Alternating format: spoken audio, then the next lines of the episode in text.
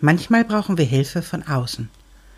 Bei mir war das in dem Moment so, als meine Gallenblase mir den Dienst quittierte.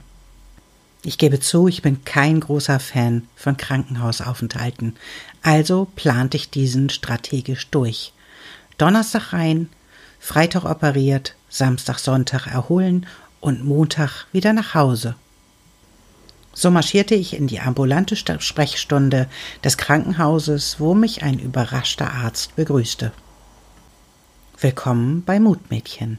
Mein Name ist Sibylle und ich freue mich, dass du hier bist.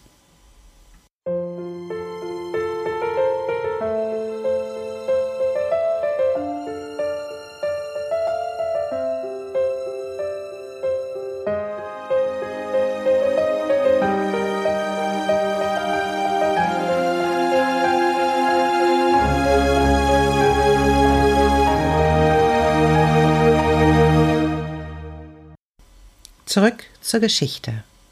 Mein Plan ging auf. Nachdem der Arzt mich befragt hatte, ob ich heute Abend oder morgen früh operiert werden möchte, bezog ich mein Zimmer. Nachdem man mich über all die Risiken und Nebenwirkungen der OP und der Anästhesie aufgeklärt hatte, hatte ich einen ganzen Abend, um mich auf die bevorstehende Operation einzustellen. Es gehört ja schon Überwindung dazu, sich so vertrauensvoll in die Hände anderer zu begeben. Ich weiß nicht, wie es bei dir ist, aber ich kann für mich sagen, dass das nicht zu meinen Kernkompetenzen zählt. Da ich mir aber selber schlecht die Gallensteine entfernen konnte, blieb mir nichts anderes übrig. Dank der modernen Technologie konnte ich alle ganz schnell davon informieren, dass ich für ein paar Tage im Krankenhaus war. Ich holte meine Kladde heraus und schrieb meinem Sohn einen Brief. Das ist etwas, zu dem ich immer den Impuls habe, wenn ich mich einer Situation aussetze, wo ich einfach für ihn verloren gehen kann. Und weil ich das nicht möchte, schreibe ich ihm noch einen Brief, den er dann in diesem Moment finden kann. Ich habe schon oft gehört, dass Menschen das für morbide halten, weil sie sich eigentlich in diesen Momenten überhaupt nicht mit ihrem eigenen Tod auseinandersetzen möchten. Für mich ist das anders. Ich überlege mir in dem Moment, was wäre es, was ich noch zu regeln hätte? Was wäre, ich, was wäre es, was ich noch zu sagen hätte, wenn ich wüsste, dass das das Ende ist? Was möchte ich demjenigen, den ich liebe, noch sagen? Was möchte ich, dass er von mir in Erinnerung behält? Dass ich ihn geliebt habe? Dass er das Beste war, was mir in meinem Leben passiert ist? Dass es mir leid tut, dass ich den Keller nicht mehr aufgeräumt habe und dass er jetzt damit sitzen bleibt, dass ich mir dies oder jenes für den Hund und für die Pferde wünsche und dass ich ihm das überlasse, seine Entscheidung zu treffen? All diese Fragen einmal kurz auf den Punkt zu bringen und so etwas zu simulieren, ist für mich immer sehr heilsam und es verschafft mir ein gutes Gefühl, wenn ich diesen Brief fertiggestellt habe. Vielleicht ist es auch so, dass ich einfach nur das letzte Wort haben will, wenn der Tod gesagt hat, jetzt ist hier Schluss. Und als ich zufrieden den Brief in mein Buch lege, erreicht mich die SMS meiner Schwester mit den Worten Ich habe meine Krafttiere gefragt, wer dich unterstützen möchte, und es war ganz klar, dass sich einer sofort auf den Weg gemacht hat. Du wirst sie erkennen, und sie wird auf dich aufpassen. Es war eine wunderschöne Schnittmenge zwischen uns. Wir liebten die Krafttiere, die schamanischen Welten. Sie hatte mir mein erstes Krafttier besorgt, hatte die schamanische Reise für mich gemacht und mir ein Krafttier mitgebracht. Und so hatte sie jetzt ihre Krafttiere gefragt, welches mir auf der Reise in meinen OP-Raum behilflich sein würde. Ich war sehr gespannt, welches ihrer Krafttiere sich auf den Weg gemacht hatte, und ich gebe zu, ich zweifelte ein bisschen daran, dass ich es erkennen würde. Doch ihre Fürsorge berührte mich. Hatten wir doch beide unsere Eltern schon verloren. Dann bleiben manchmal nur noch Geschwister und Kinder übrig. Und das Gefühl, verwaist zu sein, bleibt. Im nächsten Moment musste ich schon wegen meiner Zweifel lachen, denn das Krafttier hatte den Raum be betreten und war auf mein Bett gesprungen. Während sie mich frech ansah und sich dann einfach an meinem Fußende niederließ, war völlig klar, um was für ein Krafttier es sich handelte. Am Fußende meines Krankenhausbettes lag eine junge Wölfin. Ich lächelte sie an, und mein Herz öffnete sich. Und dann sprang sie auf mich zu und begrüßte mich, wie es nur Wölfe können. Ich war so dankbar für diese Gesellschaft, und ich schlief wie ein Stein. Wunderbar geborgen und bewacht. Am nächsten Morgen war es dann soweit. Pünktlich um sieben Uhr holte man mich ab und brachte mich in den Vorbereitungsraum. Und als ich da so lag und auf die OP vorbereitet wurde, da legte jemand ein warmes Handtuch auf mich drauf. Und ich spürte, wie die Wölfin sich aufmachte, sich auf mich draufzulegen. Und während sie das tat, fühlte ich mich komplett geborgen und konnte all meine Ängste loslassen und mich diesem Prozess einfach hingeben und ich weiß noch, dass der letzte Gedanke, den ich hatte, bevor ich in die Narkose geglitten bin, der lautete, ich habe keine Ahnung, wie die mich mit einem Wolf auf dem Bauch operieren wollen. Aber diese Frage konnte ich nicht mehr klären.